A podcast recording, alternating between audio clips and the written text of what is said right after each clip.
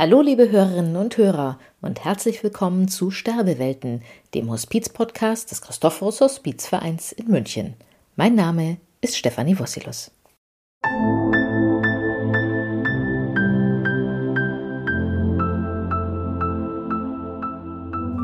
Wie Sie vielleicht inzwischen wissen, ist das Christophorus Hospiz in München ein Verein.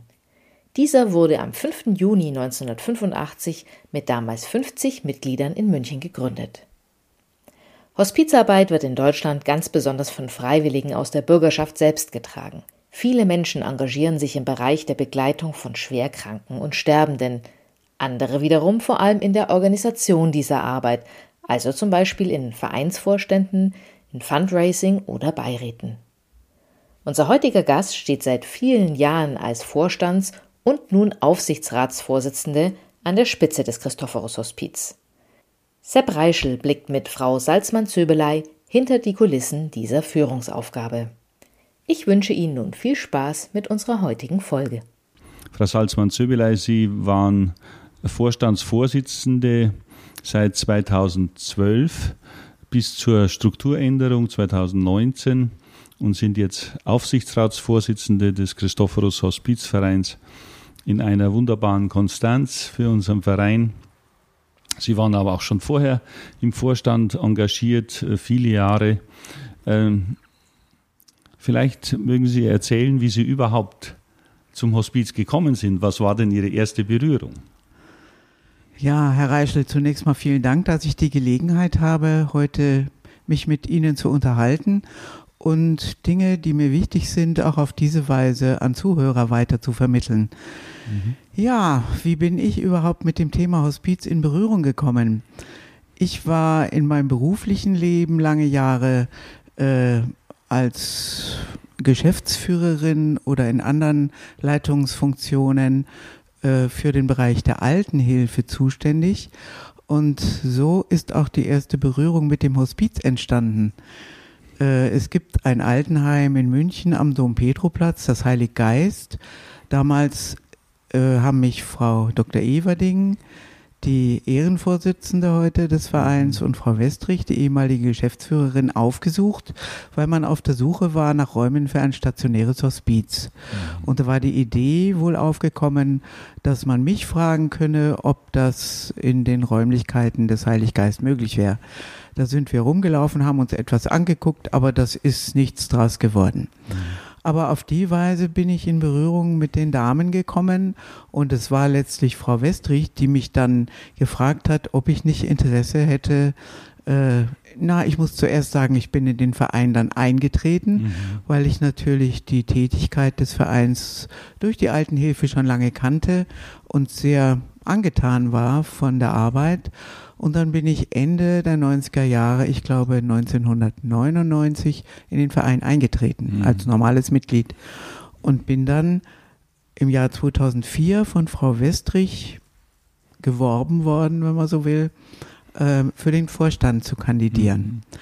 Mhm. man suchte jemanden, der die vakante Position äh, ausfüllen konnte und dann habe ich mich vorgestellt, ich weiß noch, in der Universitätskirche in der Ludwigstraße äh, mhm. war die Versammlung. Ich habe mich vorgestellt und bin dann gewählt worden. Mhm. So war ich ja viele Jahre normales Vorstandsmitglied. Ja, Vorstandsmitglied. Genau. Da kann ich mich auch noch gut erinnern. Sie bringen ja fachlich äh, enorm viel mit und beruflich dann in Führungspositionen mhm. ähm, als Psychologin ähm, ein fundiertes Fachwissen und natürlich diesen unschätzbaren Hintergrund auch in der stationären Altenhilfe. Mhm.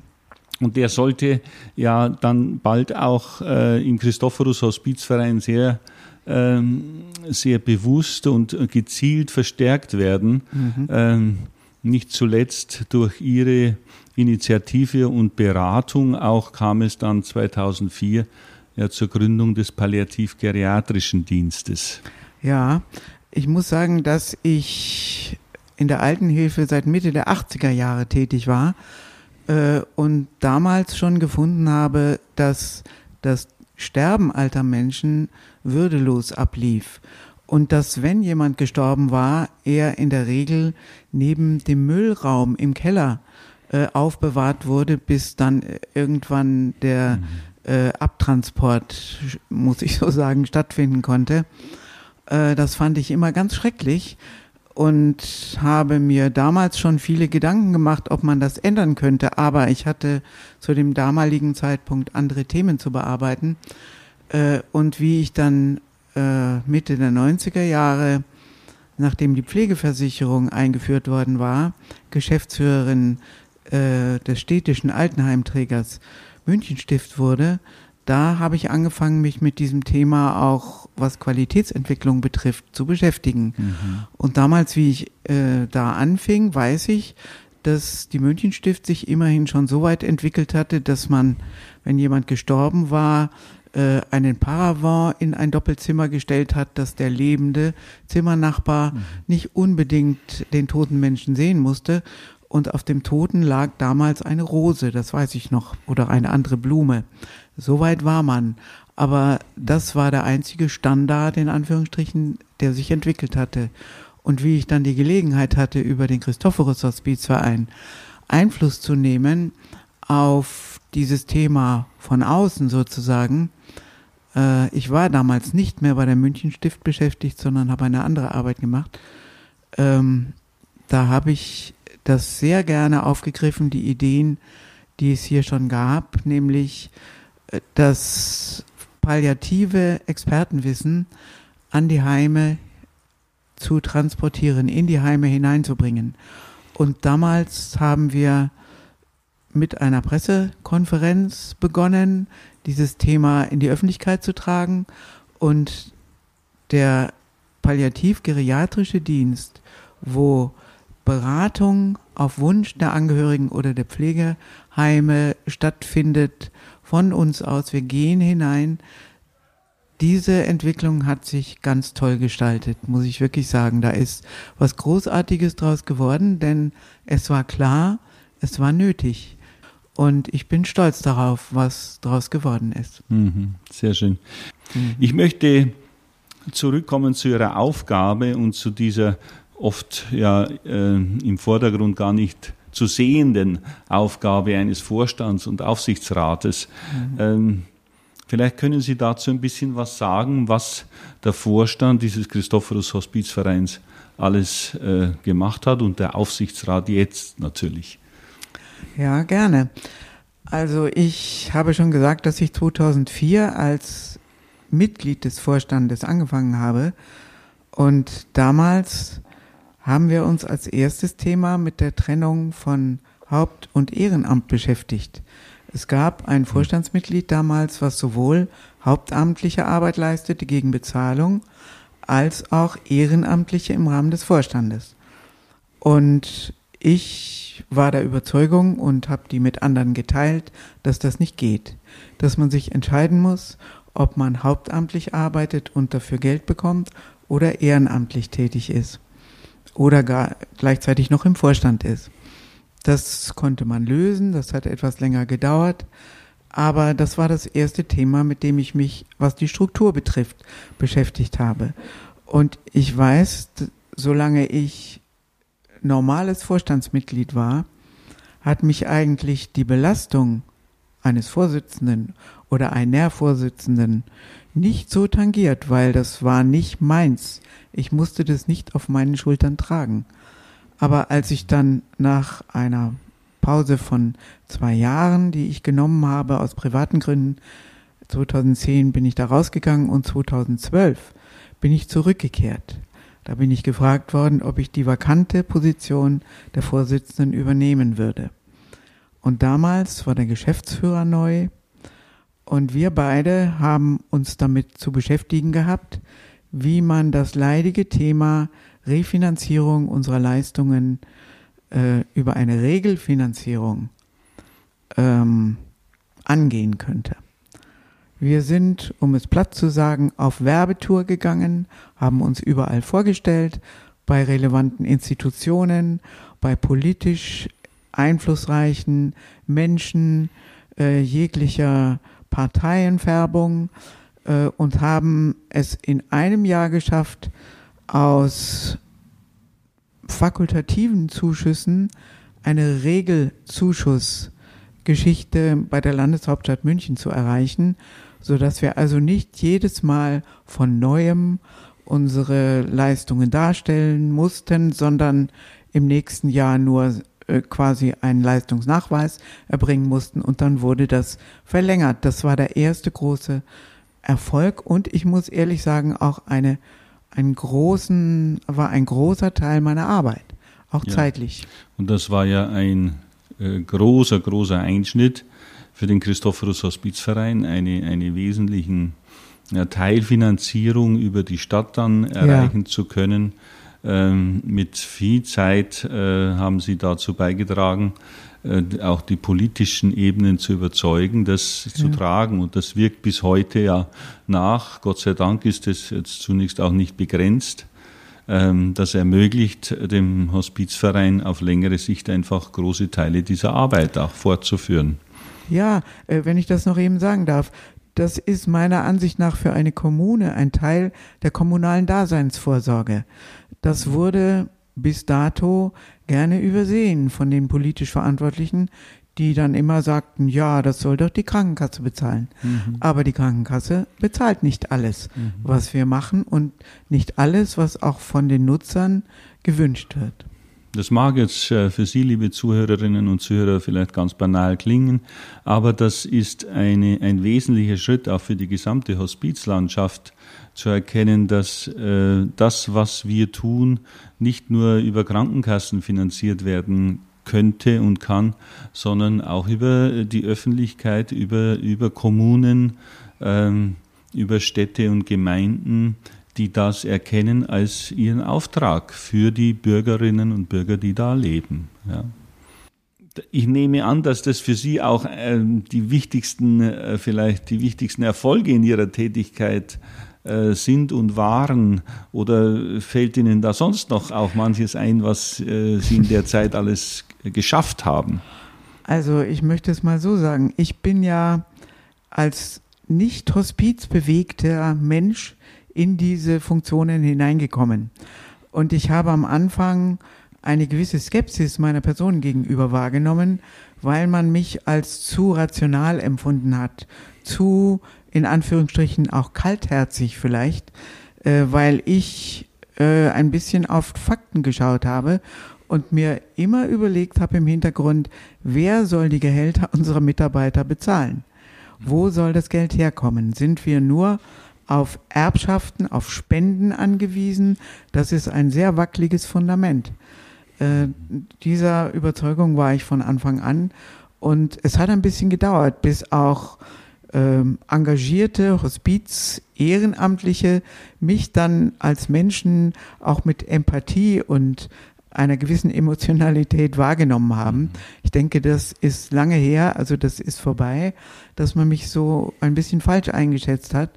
Und ich habe gemerkt, dass ich auf dem richtigen Weg war in dem Moment, wo einer unserer leitenden Mitarbeiter sich in einer Mitgliederversammlung hinstellte und von sich aus, ohne dass ich irgendwas gesagt hätte oder wir irgendwas gesagt hätten, äh, dieses Thema angesprochen hat und gesagt hat, ja, wir möchten auch unser Gehalt bekommen regelmäßig. Mhm. Und deswegen muss man auch auf das Geld schauen. Mhm. Denn es ist noch nicht so lange her, dass gute Arbeit, die man leistet, im Sinn von, ich will ein guter Mensch sein, dass das nichts mit Geld zu tun haben durfte.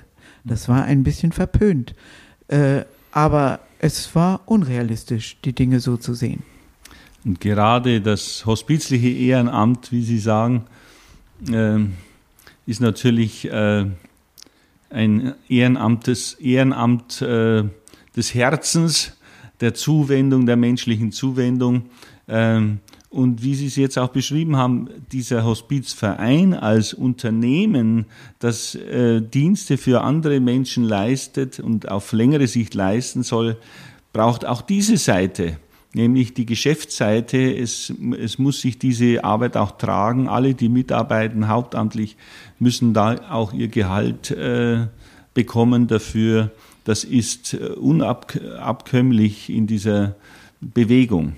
Ähm, ich sehe, dass das ein großes Problem im ganzen, nicht nur in Bayern, in ganz Deutschland ist, diese Funktionen für die Hospizvereine auch wirklich zu besetzen und auch Nachfolger zu finden, gerade für dieses vielleicht rationalere Ehrenamt, äh, das, äh, ähm, das eben anders vielleicht daherkommt, vielleicht auch Schwierigkeiten hat, ähm, das nach außen überhaupt klar zu transportieren. Ja. ja.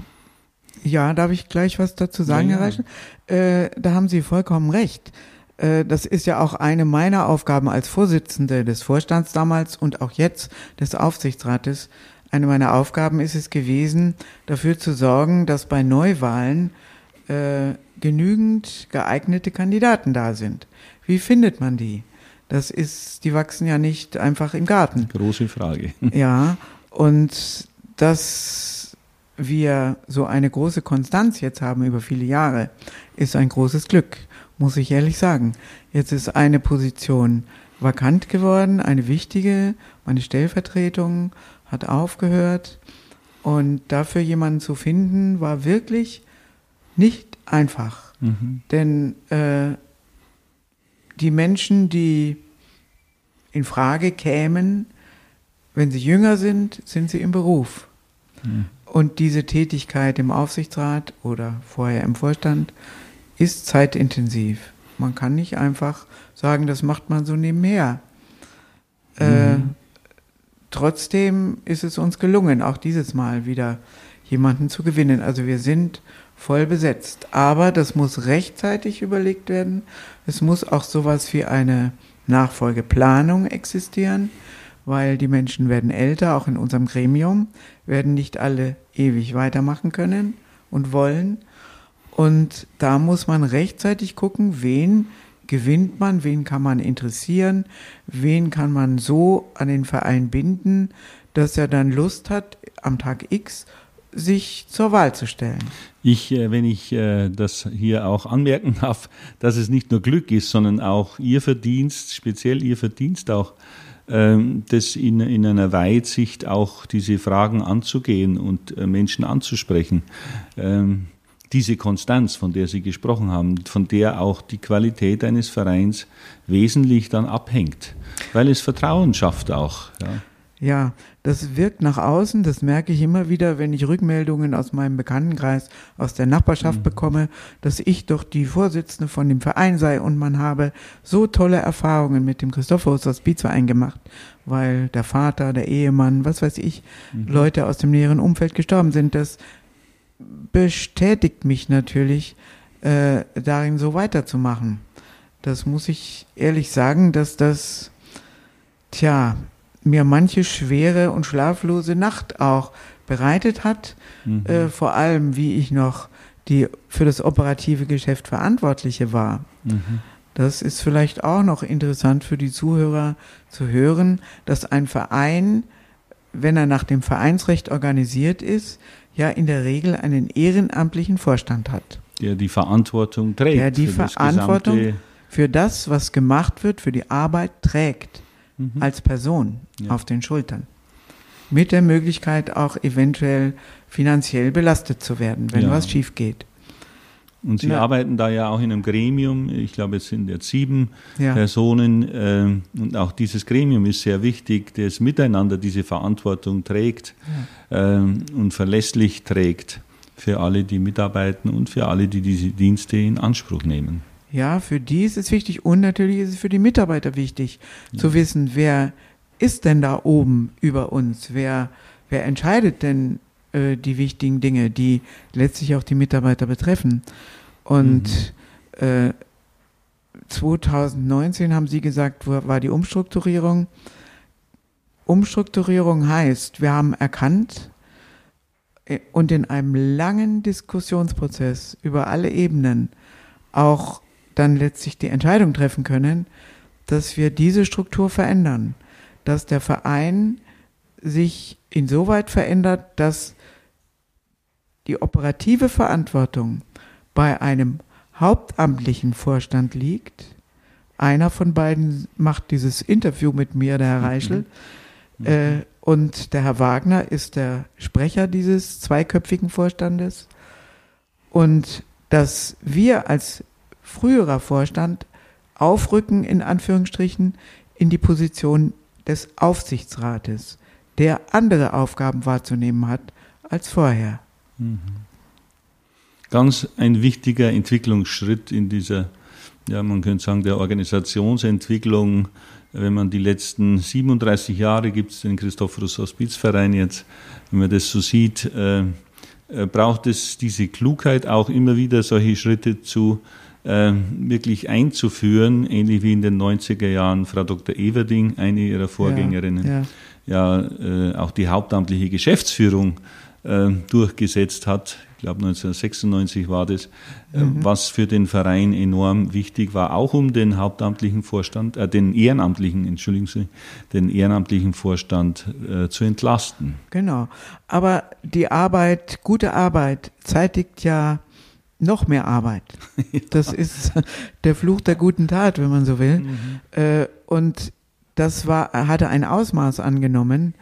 Äh, Im Grunde war das schon ab ja, Beginn der Zehnerjahre äh, dieses Jahrtausends mhm, mh. äh, spürbar. Das konnte man so nicht mehr schaffen. Auch der damalige Geschäftsführer, der Herr Wagner, ist verzweifelt an der Aufgabe, uns als ehrenamtliche Vorstände so auf dem Laufenden zu halten, dass wir das Gefühl haben, wir können verantworten, was hier geschieht. Wir wissen, was geschieht. Und der ist wahnsinnig geworden. Mhm. Über die Last allein mhm. diese Protokolle und ständigen äh, Gremiensitzungen vorzubereiten, nachzubereiten äh, und die Informationen fließen zu lassen. Das machte keinen Sinn. Es war nicht effizient. Ja. Vielleicht noch ein Wort zu dem, äh, zu einem anderen Aspekt Ihres Engagements. Das ist sicher auch die Strategie äh, mhm. diese, dieses Vereins äh, zu diskutieren, zu beraten, zu beschließen dann und dann natürlich auch in die Umsetzung zu geben. Ähm, es gibt da verschiedene Unterarbeitskreise, könnte man sagen, eine Arbeitskreisstrategie. Ähm, vielleicht sagen Sie dazu noch ein paar Worte. Ja, man kann nicht immer alles in großer Runde ausdiskutieren, mhm. bis in alle Details. Und trotzdem kann man aber keine Küchenkabinettsentscheidungen treffen. Das geht auch nicht. Das heißt, man muss irgendwo was dazwischen finden. Mhm. Äh, dieses sogenannte Strategieteam, was Sie erwähnen, trifft sich in regelmäßigen Abständen, dreimal im Jahr ungefähr, um strategische Entscheidungen vorzudiskutieren, die dann im gesamten Aufsichtsrat beschlossen werden müssen. Mhm. Und natürlich von Ihnen als hauptamtliche Vorstände in der Mitarbeiterschaft verankert werden müssen. Es macht auch wenig Sinn, wenn wir als oberstes Organ etwas beschließen und die Mitarbeiter sagen, ihr könnt uns mal gerne haben. Das macht überhaupt keinen Sinn, sondern es muss etwas sein, äh, was Hand und Fuß hat und wo alle letztlich mitziehen oder die meisten wenigstens. Mhm. Es wird nie gelingen, alle mhm. unter einen Hut zu kriegen. Wir werden hier begleitet vom Hämmern aus dem Garten. Mhm. Ähm, da lebt es draußen in diesem herrlichen Frühjahr. Sie wurden vor 14 Tagen, äh, am 3. Mai, äh, haben sie sich noch mehr aufstellen lassen und für weitere drei Jahre als ja. Aufsichtsrat gewählt und dann auch als Aufsichtsratsvorsitzende, äh, was äh, den Verein uns alle sehr freut, dass sie da weitermachen. Danke. Äh, was würden Sie denn am Ende unseres Gesprächs sagen? Was ist Ihr größter Wunsch oder was, was Sie auch noch umsetzen wollen, wollen, was Ihnen besonders wichtig ist für diesen, die nächsten Jahre und die Zukunft dieses Vereins? Ja, ich finde, dass wir uns gerade wieder an einem der Wendepunkte oder der wichtigen Weichenstellungen befinden, die der Verein ja oft schon erreicht hatte, weil wir immer äh, Work in Progress gemacht haben und immer auch ein bisschen vorne dran waren, was die Entwicklungsschritte betraf mhm. äh, in der ganzen Szene. Was auch nicht immer nur Freude bei anderen Hospizvereinen ausgelöst hat. Äh, aber das ist unsere Art, Dinge, die man als richtig erkennt, voranzutreiben. Und im Moment, das ist also etwas, was ich mir wünsche in den nächsten drei Jahren, dass es uns gelingt, dass äh, Konzept des Hospizzentrums, was wir aufgestellt haben, äh, so umzusetzen, dass wir tatsächlich einen Standort finden und Räumlichkeiten finden, um das durchzusetzen, was uns da wichtig ist, nämlich für Menschen, die eine Diagnose bekommen haben, dass sie äh, nicht heilbar erkrankt sind, äh, aber sie sind noch nicht so weit krank, dass sie hier in das Hospiz tatsächlich reingehen müssten oder dürften. Es gehört ja auch eine bestimmte Stufe mhm. der Erkrankung dazu, um hier überhaupt reinzukommen. Äh, für diese Menschen in der Anfangsphase des Schocks, der Überlegungen, was wird mit mir, wie geht es weiter, für diese Menschen Anlaufpunkte, einen Anlaufpunkt zu schaffen, Beratung anzubieten, äh, die Möglichkeit, sich auszutauschen, wenn gewünscht, äh, und zwar Beratung über alle Professionen. Wir sind ja hier multiprofessionell aufgestellt, Gott sei Dank, auch das einer der Vorzüge des Vereins. Das wünsche ich mir sehr, dass in den nächsten drei Jahren, für die ich gewählt wurde, dass wir also spätestens im nächsten Jahr wissen, wie es und wo es für uns da weitergeht. Das ist sehr optimistisch. Äh, und liebe Zuhörerinnen und Zuhörer, darüber werden Sie sicher in unserer Podcast-Reihe Sterbewelten weiter auch informiert werden über diese Pläne. Ähm, neben diesem Christophorus-Haus hier in München, Bogenhausen, einen weiteren Standort aufzubauen mit den Inhalten, was Frau Zöbelei, äh, Salzmann-Zöbelei gerade auch ausgeführt hat, äh, einen weiteren großen Entwicklungsschritt äh, des Christophorus Hospizvereins. Ich würde gerne noch etwas äh, hier anführen, weil mir erscheint auch sehr, sehr wichtig, dass wir letztes Jahr um diese Zeit entschieden haben, eine dritte Vorstandsposition auszuschreiben. Das war Ihrer beider Vorschlag äh, weil die Arbeit auch für sie so viel geworden ist, dass das nicht mehr alles zu stemmen ist für zwei Personen. Äh, und wir haben eine Stelle ausgeschrieben, wir haben eine äh, sehr qualifizierte Kollegin gefunden, die zum 1. Juni beginnen wird. Auch eine Psychologin von Beruf, wenn ich das so sagen darf.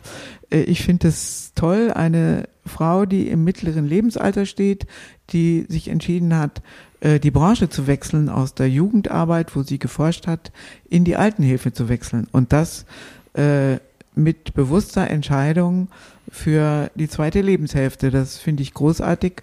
Und ich wünsche uns allen, vor allem aber Ihnen beiden, Herr Wagner und Herr Reichel, dass Sie mit der Frau Dr. Gaub da ein gutes Team werden. Ich bin mir ganz sicher, dass das gelingen wird. Vielen herzlichen Dank und das ist auch ein eine weitere wichtige Neuerung und ein mutiger Schritt. Ja. Und solche mutigen Schritte braucht es immer wieder auch in dieser Organisationsentwicklung eines Hospizvereins. Ja. Ich danke Ihnen ganz herzlich, Frau Salzmann-Zöbelei, für dieses Gespräch. Hoffentlich sehr informative Gespräch auch für Sie als Zuhörerinnen und Zuhörer. Und äh, herzlichen Dank und wir wünschen noch einen schönen Tag. Danke Ihnen auch.